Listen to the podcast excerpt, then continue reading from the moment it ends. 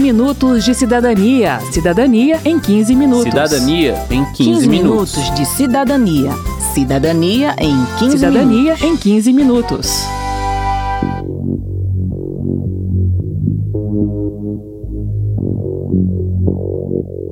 O trabalho escravo gera no mundo um lucro anual de mais de 450 bilhões de reais. Esse dado foi apresentado em audiência pública da Comissão de Trabalho da Câmara, realizada em julho de 2022, para discutir a prática e as políticas de combate ao trabalho escravo no Brasil. É com base nessa audiência e em outros eventos sobre trabalho escravo realizados na Câmara que apresentamos esta edição do 15 Minutos de Cidadania.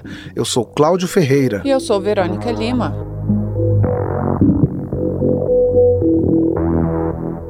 O dado sobre o lucro do trabalho forçado no mundo foi apresentado pela professora Lívia Miralha, da Universidade Federal de Minas Gerais. Esse lucro anual de 467 bilhões de reais torna a escravidão moderna 30 vezes mais rentável do que a escravidão dos séculos passados e foi calculado pelo Centro CAR de Direitos Humanos de Harvard. No Brasil, trabalho escravo é crime, com pena de 2 a 8 anos de prisão e multa. A pena é aumentada de metade se o crime é cometido contra criança ou adolescente ou por motivo de preconceito de raça, cor, etnia, religião ou origem. Mas o que é trabalho escravo? Que condições caracterizam a situação situação análoga à de escravo. O Código Penal cita três situações: aquela em que a pessoa é submetida a trabalhos forçados ou a jornada exaustiva, aquela em que a pessoa trabalha em condições degradantes e aquela em que a pessoa é impedida de sair do local de trabalho por dívida com o empregador,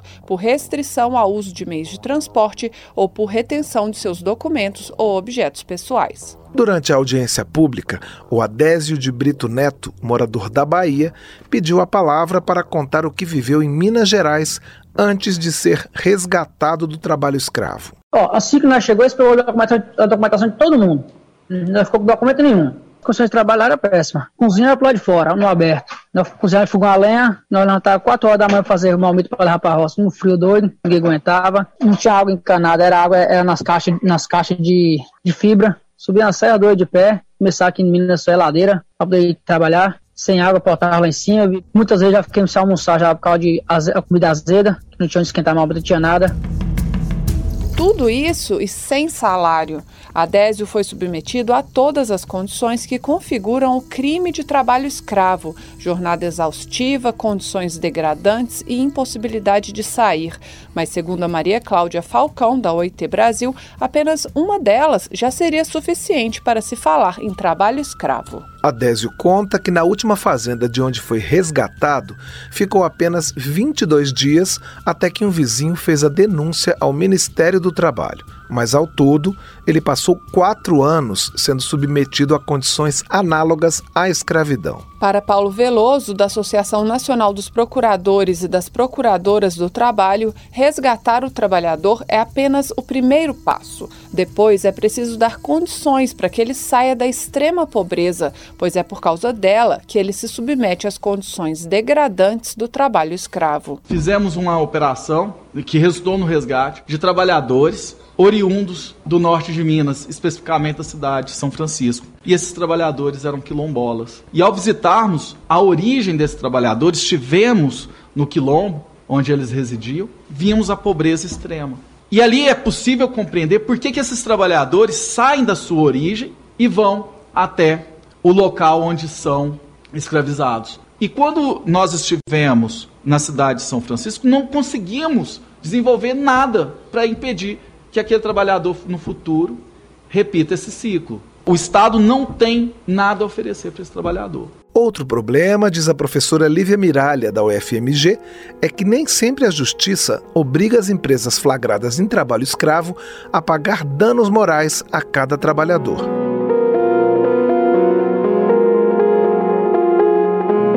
Trabalho escravo acontece no mundo inteiro, em todas as regiões, em países ricos e pobres. Relatório de 2022 da OIT, Organização Internacional do Trabalho, revela que ao todo 28 milhões de pessoas estavam submetidas a trabalhos forçados em 2021. Outros 22 milhões estavam presos a casamentos forçados, que é outro tipo de escravidão moderna para a OIT. As cinco atividades com maior parcela de trabalhadores em condições análogas à escravidão, segundo a Maria Cláudia Falcão, da OIT Brasil, são serviços, manufatura, construção, agricultura e trabalho doméstico. No Brasil, o Grupo Especial de Fiscalização Móvel resgatou desde 1995 58 mil trabalhadores. Só em 2021 foram quase 2 mil pessoas retiradas da condição de escravidão moderna. O café foi a atividade com o maior número de resgates. A professora Lívia Miralha, da UFMG, traz alguns dados sobre o perfil do trabalhador escravizado. Quando a gente fala de trabalho escravo contemporâneo, 82% sendo homens, a gente está falando dessas atividades que a gente recorrentemente é, diz, né? Café, agricultura, etc. e tal. Que 82% dos trabalhadores resgatados são negros e 3% indígenas. Se a gente for analisar trabalho escravo para fins sexuais, a gente está falando de, predominantemente de mulheres. Mais de 96% são mulheres quando a gente está falando de trabalho escravo para fins de tráfico sexual. E se a gente for analisar os dados de, de trabalho escravo doméstico, são 98% mulheres e quase 100% mulheres negras. Mas a capacidade do Estado de proteger essas pessoas está ameaçada, diz o Italvar Medina, do Ministério Público do Trabalho. O último concurso público para auditor fiscal do trabalho foi realizado em 2014 e atualmente quase a metade dos cargos estão vagos. O que equivale a mais de 1.600 cargos sem preencher. O mundo do trabalho do Brasil, portanto, está se tornando cada vez mais uma terra sem lei, uma terra sem fiscalização então o que termina por estimular ilicitudes como o próprio trabalho escravo contemporâneo. Não há concurso público. Apesar da falta de servidores, a gestão das denúncias pelo Ministério do Trabalho tem levado a melhores taxas de acerto na identificação do trabalho escravo, afirma Luiz Henrique Lopes, da Subsecretaria de Inspeção do Trabalho do Ministério. Ele destaca também o esforço preventivo feito pelo órgão. É através da promoção do trabalho sustentável, diálogo social e setorial, através de capacitações, através de campanhas e através de implementação de, de soluções tecnológicas, como autodiagnóstico trabalhista. Então, auxiliar também essa parte da empresa. A gente não chegar na empresa simplesmente para fazer a atuação, para fazer uma ação fiscal, mas também de todo um trabalho prévio aí para que não chegue a uma situação de trabalho escravo. Mesmo quando a fiscalização acontece, completa a professora Lívia Miralha, o empregador é beneficiado pelo que ela chama de pirâmide da impunidade. Mas a gente só teve uma pessoa presa no estado de Minas Gerais em decorrência do crime de trabalho escravo contemporâneo, embora a gente tenha 19 já condenada com trânsito em julgado. E essa pessoa só ficou presa porque o advogado perdeu o prazo do recurso. Esses índices eles se repetiram quando a gente fez a análise nacional e a gente descobriu que de cada 100 pessoas que poderiam estar presas por trabalho escravo contemporâneo com trânsito em julgado, a gente tem um índice de punição de cerca de 4,2%, ou seja, a cada 100, apenas 4 poderiam estar definitivamente presas. Para acabar com a impunidade, duas sugestões foram levantadas na audiência pública. O deputado Rogério Correia, do PT de Minas Gerais, que pediu a realização do debate, explica a primeira. Foi aprovada emenda constitucional que ela permite a desapropriação fundiária, retirada dos proprietários das fazendas, onde se cometem esses crimes. Essa emenda constitucional ainda não foi regulamentada pelo governo até hoje. Então, nós queremos a imediata regulamentação, porque quando essas fazendas que fazem esse tipo de trabalho forem tomadas para o poder público, com certeza isso vai coibir que outros latifundiários ou empresas agrícolas façam uso desse trabalho escravo. A segunda sugestão é cobrar das grandes empresas responsabilidade pela prevenção do trabalho escravo em toda a sua cadeia produtiva, nos moldes da Lei do Dever de Vigilância, que foi aprovada na França em 2017. A norma francesa diz que as grandes empresas nacionais e transnacionais devem estar atentas para identificar o trabalho escravo também entre seus fornecedores, como explica o Lucas Reis da Silva, do Sindicato Nacional dos Auditores fiscais do trabalho. Elas adquirem produtos provenientes do trabalho escravo, elas contratam com pequenas e médias empresas que praticam trabalho escravo por conta de produtos mais baratos e produzidos por mão de obra mais barata, já que elas lucram com o fruto do trabalho escravo, elas precisam ser responsabilizadas para que exercitem a sua vigilância em toda a sua cadeia de produção. Muitas empresas que se beneficiam direta ou indiretamente do trabalho escravo chegam a ter certificados de responsabilidade socioambiental, mas, segundo os participantes da audiência, isso não garante a ausência de trabalho escravo na cadeia de produção.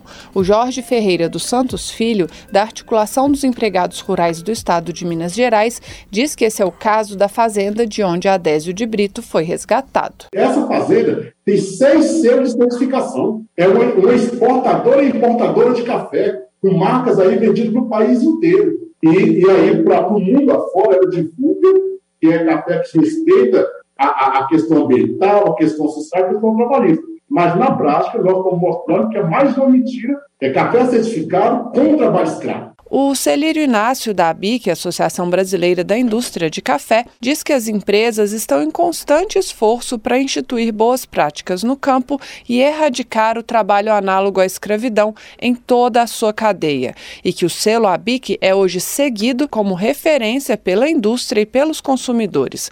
Por isso, o Celírio defende o reforço de soluções conjuntas, ao invés da punição das empresas. Uma responsabilização objetiva das empresas não é o caminho a ser seguido, seja do ponto de vista financeiro ou criminal. Todas as demais legislações estrangeiras sobre due diligence, assim como as diretrizes da OCDE para empresas multinacionais, não contêm sanções objetivas a essas empresas. O que se busca é estimular que nas cadeias de fornecimento haja a adoção de uma série de medidas para se incentivar práticas que evitem a ocorrência de violações a direitos humanos dos trabalhadores e, caso haja omissão de práticas, aí então é que se abre uma janela de sanção. Na visão do Gustavo Ferroni, da Oxfam Brasil, organização que atua contra a desigualdade e a pobreza,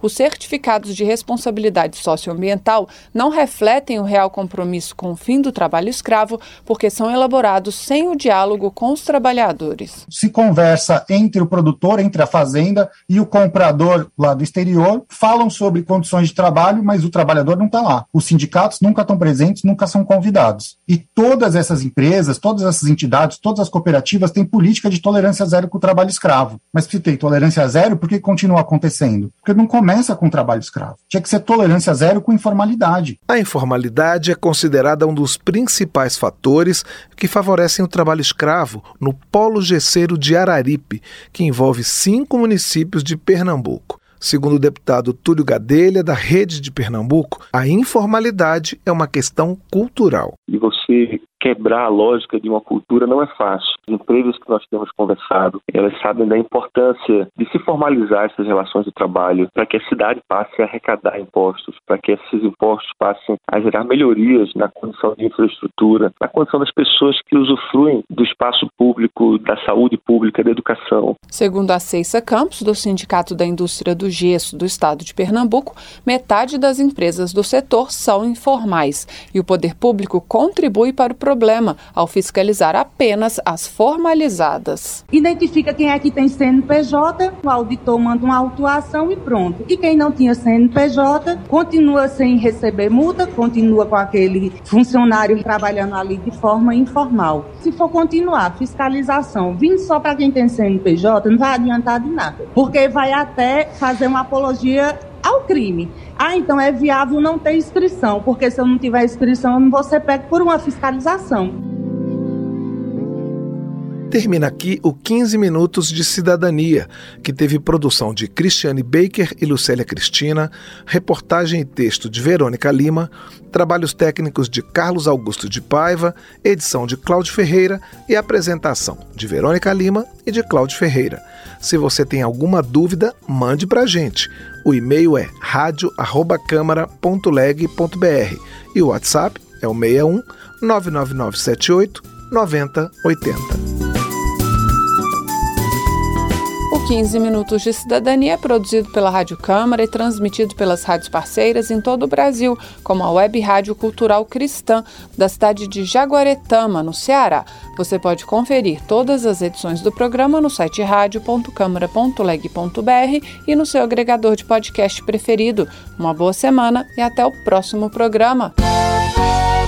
15 minutos de cidadania. Cidadania em 15 minutos. Cidadania em 15, 15 minutos. minutos de cidadania. Cidadania em 15 Cidadania minutos. em 15 minutos.